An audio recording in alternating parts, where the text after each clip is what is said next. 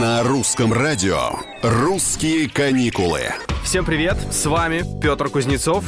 Тихая охота в самом разгаре. Наши соцсети, как корзины с ведрами, переполнены белыми подосиновиками и лисичками. Не грибники тихо завидуют грибникам, но в лес ехать не спешат, потому что, ну это же места надо знать, а я не знаю. А вдруг заблужусь? Да я белый от мухомора отличить не смогу. И так далее. Специально для этой категории граждан и были придуманы грибные туры. Кто-то даже называет их грибными сафари. В общем, довольно быстро это направление превратилось в отдельный вид туризма. О нем и поговорим сегодня в «Русских каникулах». «Русские каникулы».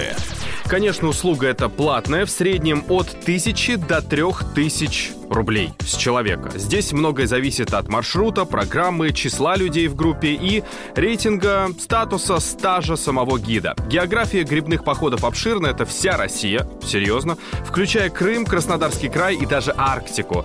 В топе, конечно, Подмосковье, Ленинградская и Псковская области. Обычно это однодневные путешествия, есть варианты с включенным обедом и ароматным чаем, приготовленным на костре, но главное правило – выезд рано утром.